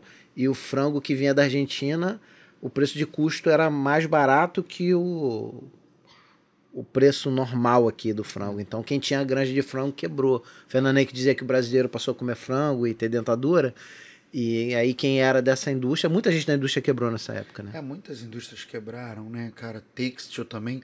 O- a, a coisa da China ter crescido muito também ferrou um monte de gente. E aí foi uma fase Mas essa época foi bem punk, cara. Foi bem punk, que era uma época que eu me perguntava, caraca, mano, e aí? O que, que vai acontecer? Eu era ator, aí tinha aquela cobrança, pô, o cara é ator. Já tava trabalhando já nessa época. Ah, trabalhando naquele perrengue, né, cara? Tinha ator, se você não tá contratado, você fica correndo atrás de um monte de trabalho o tempo todo. Você é autônomo, então quando não tem, Sim. não ganha. Então isso era bem foda. Era bem difícil. Essa foi uma fase assim. Mas aí depois eu consegui um emprego na prefeitura do Rio, fazendo um projeto super legal. Rio tem histórias Caralho. que era um projeto muito bacana, ia dentro das favelas do Rio de Janeiro e mostrava cultura para a comunidade e tal. E isso era um barato, cara. Isso era muito bom. Você ia levar cultura dentro das comunidades? É, pra... com um sorteio de, de um disque. Sorteio não. É, era um concurso de frases e concurso de histórias. A melhor frase ganhava um Discman no final do mês e a melhor história ganhava um computador. Cara, Eu nunca vi esses prêmios ser entregue, te falar a verdade. não, sério. Nunca vi. Espero que tenha sido entregue, né? Porque Aí fui mandado embora e aí fiquei meio mal um tempo. Depois. Aí comecei. Aí quando eu tava bem fudido, meio deprê e tal, depois desse emprego aí, eu comecei a dar aula de teatro na Fundação da Xuxa e era voluntário. E ali, cara, minha vida até hoje só coisa positiva, só coisa boa. Até minha doença eu, eu falo que foi positivo, foi importante. Você acha que foi meio pra te dar uma parada? Não, Precisava dar uma Não, parada? não é castigo. Não, não, não. Acho que com a doença você se coloca, você cria uma empatia maior, porque tem problemas. Quem usa cadeira de rodas, quem tem muleta, todo lugar que você usa, depois que você se torna um cadeirante, ou você fica por um tempo um cadeirante, você se coloca no lugar, você vê que o mundo todo foi feito para quem é para quem anda com as duas I- pernas. Ignora totalmente o cara que. que E aí tem. você. Não, não é que eu não era, eu sempre fui consciente. Não, não, filho, o, o, o ambiente não foi preparado pra essa galera, eles são ignorados. Havia o mundo não foi É. preparado, a nossa cabeça não foi. A cozinha, a geladeira, nada. Nada foi pensado pro cara Uma que tem parada deficiência. que não foi pensado para as pessoas que têm deficiência, cara. Não foi pensada para o cego. A parada é muito egoísta. É Uma parada muito tipo assim, foda-se as minorias mesmo, sabe? E esse pensamento de foda-se as minorias, isso é uma coisa muito errada. Porque a gente convive com todo mundo. Ah, mas só ele que não. Pô, mas vai deixar só Porra. ele para trás? Vamos fazer por ele. É, e se ele fosse teu filho, se fosse teu pai, se fosse teu. É, mas mesmo se não fosse ninguém, Não, cara. é, mas. Porque poderia tipo, ser você. É porque assim, às vezes o cara sente. É, então, mas coisa. quando é você, aí tu, aí tu fica, caralho, Aí o você que, que essa pessoa tá fazendo? O que, que essa pessoa tá Por que, que eu nunca pensei nessa parada, né? Também. É, Não, porque você vê o olhar, cara. É Uma coisa só quando você tá hum, vivendo, sabe? Você nunca vai saber o que que é, é, é, Como é que a pessoa olha pro mendigo se você não ficar na rua igual mendigo e ver alguém te olhando? Tu nunca vai saber. Nunca vai saber. Nunca, porque você não é mendigo, você não sabe, você não tá no lugar de fala. Você não sabe o que, que o Sim, mendigo sim. sofre, o olhar discriminatório. Então é, é, é foda quando você se coloca no lugar do outro. Então, é, isso é importante, cara. É um exercício que a gente deveria fazer mais, É, né, cara? de se claro, claro. colocar no, no lugar das- da- dessa galera. Você não se preocupa, tal. a gente tá cagando, a verdade é essa. A gente É tá cagando. um ser humano egoísta, né? Nós somos Só egoístas, pensa em si né? própria, cara? galera, aí é foda. Acho que a gente deveria de vez em quando olhar e tal. A gente, eh, esses dias, num papo aqui, rolou uma, uma fala meio preconceituosa. Eu já busquei alguém pra vir falar do assunto. Porque eu acho que tem que abordar as paradas, tem que chamar uma galera que tem lugar de fala. Não. Não adianta eu chegar aqui, pô, brancão, falar de racismo. Pô, eu não tenho. falar do- da vida do cego. Gente, olha só, hoje eu vou É. falar como é que é a vida do cego. O ce- Não tenho nada. É igual quando eu vejo algum cara falar assim, não, mas eu sou contra o aborto. Eu falei, irmão, tu nem tá nesse assunto. é, tu é homem, tu não vai engravidar nunca. Tu nem tá nesse assunto. Esse assunto aí deixa pra mulher resolver. Porque não é contigo. Um homem não deveria dar pitaco. Não deveria dar pitaco. Fica na tua e. Da mesma forma que a mulher não pode falar, ah, eu sei o que é bom pra a cabeça do meu pau, ela não tem pau. Então, assim, tem que dar pitaco. Não tem que dar, tem determinados assuntos. Porque hoje todo mundo quer dar opinião pra caralho, todo mundo acha que a opinião de si próprio de é, especialista, né? é capa do New York Times, sabe? Todo mundo fala do já vou botar no meu Face. Parece que a pessoa é dona da super interessante. Sim, tipo. Dona da editora Abril. Vou denunciar no meu Face. Ah, o mundo vai parar porque você falou uma parada É. e tal. Acho que a galera tá muito exagerada também, achando que, que vai fazer as coisas mudar. E acho que você tem que ter. Sim, a cultura do cancelamento. É, o papo Ai, de- falou errado, vamos acabar com ele. Não, mas Vamos destruir a carreira do cara. Não, falou errado, vamos conversar com ele. É claro que tem gente, tipo, Não, tem coisa que não dá pra você discutir. pega o latino e fala, ah, bebe. Não, não, não O dá. cara botou uma suástica no braço e Não foi dá, andar lá dá. no shopping. Porra, não tem Não conversa com um cara desse. Não dá. Mas tem coisa que, pô, cara, vamos entender por que que aconteceu. É- é Uma parada que eu fico muito chateado, mas sendo no mundo, né? É não levar em conta tudo que o cara fez de bom. Aí o cara deu uma escorregada, porra, esquece tudo que o cara fez de certo, meu irmão. Pô, vamos, vamos tentar conversar, vamos tentar entender Vamos o que tá acontecendo. Dá, dá a voz pro cara, deixa o cara voz falar. E ver se a pessoa tá arrependida ou não. Se não se ela tá- tiver arrependido, quer pedir desculpa. Agora, se ela quiser manter, foda-se, aí é com ela. Ah, Porque falar merda, a gente tem um representante mora aí falando merda É. pra caraca. Pá, caralho. Uma atrás da outra. Paulinho, pra gente finalizando já, Pra você poder assistir teu joguinho tranquilo. Hoje tem Mengão, Menga e Grêmio. Ah. Marca aí. Ó, até deixa gravado. Eu acho que vai ser 3x0, hein? É, quando for ao ar já vai ter passado, então aí vamos ver se se tu acertou. a previsão ou não. É, isso aí. Entendeu? Esse negócio de futebol. Eu não ligo a mínima pro futebol, É. cara. Porra, não. Cara, eu não ligava não, sabia? Mas foi uma coisa que na adolescência me incluiu tanto assim com a galera de, de ir pro Maracanã, de ônibus, e sair lá de Campo Grande, todo mundo junto. Isso foi criando uma coisa coletiva. Eu não tive boas experiências com isso aí. E então- aí, mas qual é o teu time? Vasco. Ah, então, mas é porque tu é Vasco, eu sou Flamengo, eu tô no... Meu pai era tricolor, eu sou. Vasco e tal. Não, Vasco teve muita, pô, Vasco Pois é, eu parei de. Pô, eu lembro que Roberto Dinamite jogava quando eu curtia. E teve, naquela época, teve um escândalo de jogo comprado. E aquilo me decepcionou, acho que eu tinha 14 anos, 15, sei lá. Eu tenho um amigo ex-Vasco, tu acredita? cara? Porra, é sério? É, ele mora lá nos Estados Unidos. Difícil de entender, porque é um time que ganha tanto. Não, cara, mas ele foi uma coisa assim, ele falou, Paulinho, eu virei americano, cara. Eu tô aqui já há 20 anos, meus filhos são daqui, minha vida toda aqui, ah, mas ligo. por causa da- do convívio com, é, ele com, a, falou, não com a ligo área mais, e tal. não ligo, não ligo. Eu falei, pô, realmente, com o time do jeito que tá, é difícil ligar também. Ele é, mas ele foi acabando desligando, e ele era do fanático. Não, eu não acompanho nadinha. Nadinha, nadinha. Era da Força Jovem. nadinha. amigão meu, Tuca. Grande amigo, cara. Uma vez a gente foi pra Angra dos Reis, atrás de uma menina. Ele namorava a prima da menina que eu namorava, a Michelle. Ela foi pra Angra pra casa dos pais. Falei, ah, eu vou também. Não tinha um puto, meu irmão. Aquele dinheiro todo contadinho. Aí pegamos um ônibus. Pô, fomos na hora que a gente chegou lá em Praia Brava. O pai da menina, ó, volta que eu acharam a carteira. Eu tinha perdido a carteira. E aí quando chegamos lá tava assim, um puto. Eu voltei pra Praia Brava sem dinheiro nenhum. E o, o Tuca, que tava com pouco dinheiro, já pagou minha passagem pra ir pra lá. Caralho. A gente ficou na casa da garota. Quando eu cheguei lá, um dia depois, a garota terminou comigo. Porra. Eu lá na puta que pariu. Longe pra Fiquei caralho. bolado. Falei, porra, agora eu vou ter que ir embora. De Angra pra Bangu, tu era de Bangu ainda? Era nessa de Campo? Grande. Porra, mais longe ainda. Aí o pai dela falou assim: Não, não, tu não vai embora, não. Você é meu convidado. Você vai ficar aqui em casa, porque tinha terminado comigo e ir embora. O pai dela ficou meio puto pra dar uma lição nela. Tipo, aí não. deixava a Marajó comigo, eu tinha 19 anos. Deixava a Marajó e, porra, lembra da Marajó? Lembro. Nada mais era que um chevette. É, um chevette de bunda grande. Aí eu pegava a Marajó dele, ainda via ela ficava em casa. Não, Michele, tu vai entrar 10 horas, deixa o Paulinho, que o Paulinho é maior de idade. O Paulinho pode fazer o que ele quiser. Aí Ih. virei amigão dele, cara. Inclusive, ele ficou todo bobo, porque é, um tempo depois eu namorei a Vera Fischer e ele foi lá no sítio da Vera, conheceu a Vera. Porra, cara, tu fez eu conhecer a Vera, nem acredito. Ah, eu ia falar desse assunto barato. agora. Falar, pô, o cara que namorou a Vera Fischer tem moral pra falar de mulher. Mó barato. Vera era cara. um ícone da, da. É, então, hoje, graças a Deus, eu tô curado dessa doença, né? Que eu tô, tô casado, tô com a minha mulher, mas eu tinha uma doença que eu era irresistível, cara. Não sei o que aconteceu. perigosão. Perigote das mulheres. Irmão, cara, eu, sou, eu fico muito feliz, cara. Eu fui muito feliz com, com a mulherada, pô.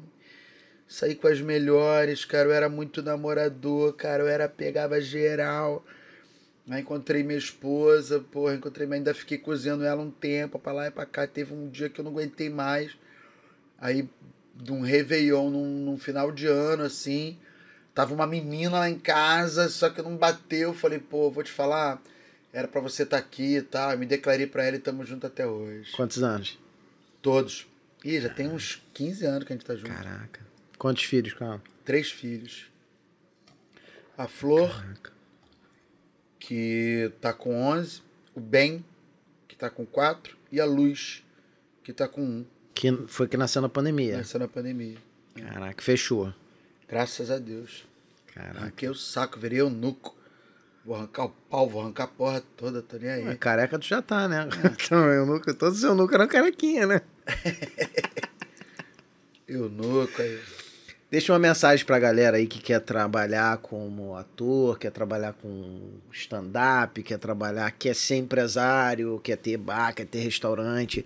Qual a dica que você dá aí pra essa galera que tá tentando virar alguma coisa na vida, a galera que tá Cara, começando? Assim, é, é- Seguir a sua intuição e realmente saber se você quer isso ou não. E se você quer, esquece. Abre mão de tudo e vai atrás. Não tem 15 anos, não tem casamento, não tem batizado. Se joga, faz aquilo acontecer do teu jeito, mas vai acontecer. Não tem caminho secreto. É a tua vontade. Vai lá e se esforça pra caralho. Agora, se você quer ser empresário, desista. Ainda dá tempo. tá no Brasil, irmão. Caralho, um terço de tudo fica pro governo. É. É fogo, cara.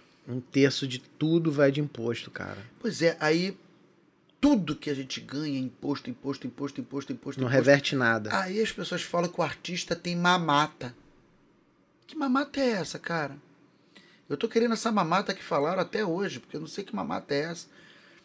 Não sei, não vi, não vi minha irmã, não fui no casamento da minha irmã, não fui batizado, não fui em festa de 15 anos, viajando longe do- da família, você abre mão da porra toda, trabalha 24 horas, as pessoas falam mal de você, as pessoas acham que você tem que estar num lugar que você não quer. Fecha o comedy meia-noite e sai de casa antes de porrada de, amanhecer. coisa, a pessoa fala mamata, fala artista, fala. Pô, cara, sério mesmo, parece às vezes que é inveja. Às vezes tem gente que parece que tem inveja do, de você ser feliz, porque você resolveu ser o que você é. Porque isso é muito chato. Eu parei o carro num posto de gasolina, tava com um amigo meu, Leandro. Aí depois que eu entrei no carro, que eu saí, o Leandro falou. O cara, tu foi no banheiro, cara, o cara perguntou pra mim, aquele ali é o Paulo Serra, não é? Aí ele falou, é, pô. Tá fudido, não tá? E Isso aí mamou muito na Lei Rouanet. aí eles acham que acabou e tal. E... Não, e é um puro descaso com o artista. Porque acha que o artista que é o problema da sociedade. Sim. E não a pessoa que não gera nada. Não geram nada. Não tem nada. Ó, família Bolsonaro, pai os filhos, não fizeram nada esses anos todos de relevância. Os caras jogam a carteira de trabalho no cara, o cara desmaia. Nunca viram uma carteira Não, de é. trabalho. Além de projetos, O né? Carluxo foi, foi eleito com 17 anos. Qual é o projeto que o cara botou pra Nada. rodar? O projeto é, enfim, a gente já sabe, é um projeto de, de segregação. Porque, assim, se você é líder de uma nação, você não tem que ter religião, cara. Você tem que ser a porra toda, porque você governa pra todo mundo. Você governa pro católico, pro quente, pro macumbeiro, pro Você bandista. não pode separar, né, cara? Não, você tem que ser pra todo mundo. O Estado é laico. Não tem esse negócio de que, ah, tem que- quem não quiser vai pra lá. Que isso? Quem não quiser vai pra lá onde, rapaz? Jogou aonde pra mandar eu sair do meu país? Um cara que faz pesca é, é, predatória não pode estar no lugar e ficar puto porque tava fazendo crime ambiental. Sim. Primeira medida que o cara fez foi mandar embora o cara que, sabe, a gente tá nesse lugar. E aí de gente que vira fã, pô, a gente tá num lugar muito complicado. Então a gente E, é tem que ser. e eu nunca vi, pelo menos não lembro de ter acontecido, que virou, parece torcida de futebol, né, cara? É, Não é. torcionalizou a É política. uma parada que tem torcida. O contra Pô, e o cara, a favor. É uma parada já bizarra. Votei, já votei no O cara é Fernando Henrique, cego falei no- mal. Já votei no Lula, falei mal. Já votei na Dilma, falei mal. Sim, você bota o cara não lá. votei no Bolsonaro e falo mal antes dele ser candidato. Se, você votou no cara e o cara tá fazendo Você tem o besteira, direito. meu irmão, cara, é só cobrar. cobra, é igual desce o o síndico do teu prédio. Você não precisa ficar babando ovo do síndico, não, Mas cara. O que, que eu acho, Paulinho, que o cara não quer dar o braço torcer que votou errado, aí ele fica defendendo coisa errada. É, mas em conta do próprio umbigo e não conta de uma nação. Aí é um fanatismo, parece, sei lá. É, nem vamos se, se estender, né? Você É, falou pra mandar mas- mensagem aqui. Tá dada a mensagem aí. Porra, obrigado aí, cara. Obrigado Boa sorte. você, cara, por, Boa por sorte, é aqui. prosperidade aí, projeto tá bonitinho, tá tudo certinho. e vamos trabalhar, E tu que foi, o- tu foi o primeiro a topar, cara. Tu foi o primeiro a topar. Quando eu mandei os primeiros convites pra galera e tal, você acreditou no projeto, topou, fui lá, falei com você, você me recebeu super bem lá no Comedy. Cara, o mundo precisa de mais pessoas assim, como você. E essa é demagogia, não é porque eu tô na frente da câmera, porque eu te falei isso fora da câmera já. O mundo precisa de mais pessoas que estende a mão pra galera que tá começando É. um projeto, que tá começando uma coisa pequena. Obrigadão. Cara, porque pra mim é, é, é algo que é valioso, né? Não vou dizer que não é valioso, porque é o meu tempo. Claro. E o nosso tempo, ele é realmente valioso. Mas eu tô investindo o meu tempo no teu sonho. Então, pff, eu não tô investindo Obrigado, quase cara. nada. A tua parte é muito maior. Agora é só tu fazer e arrebentar aí. Boa sorte, irmão. Obrigado, Tamo junto. cara. Galera, segue. Quem não segue ainda, Paulinho Serra 10 tá aqui na plaquinha. Meu Instagram, Rico Veríssimo. O, ah, Vamos trazer mais uma galera aqui. Paulinho também Boa. vai ajudar indicando uma galera pra gente aí. Brigadão. Isso aí, tamo junto. Quem, galera que veio aqui, ó, pertinho aqui do desse lugar que tinha um monte de bandido aqui. O estúdio fica aqui perto desse lugar que tem um monte de bandido, que é o Palácio Guarabara. E Rio Retrô. Rio galera Retrô, lá no tá Rio lá. Retrô, Quem quiser conhecer, todos os dias de Shopping semana. Uptown. A gente de quarta a domingo tem programação lá. Terça-feira tá rolando os cursos. Vai ter curso de, de roteiro, vai ter curso de, de circo, interpretação. Por enquanto tá começando o meu lá de iniciação ao teatro. E vai ser bem legal. Vamos movimentar essa cultura aqui no Rio de Janeiro. Show. Obrigadão, Paulinho. vamos.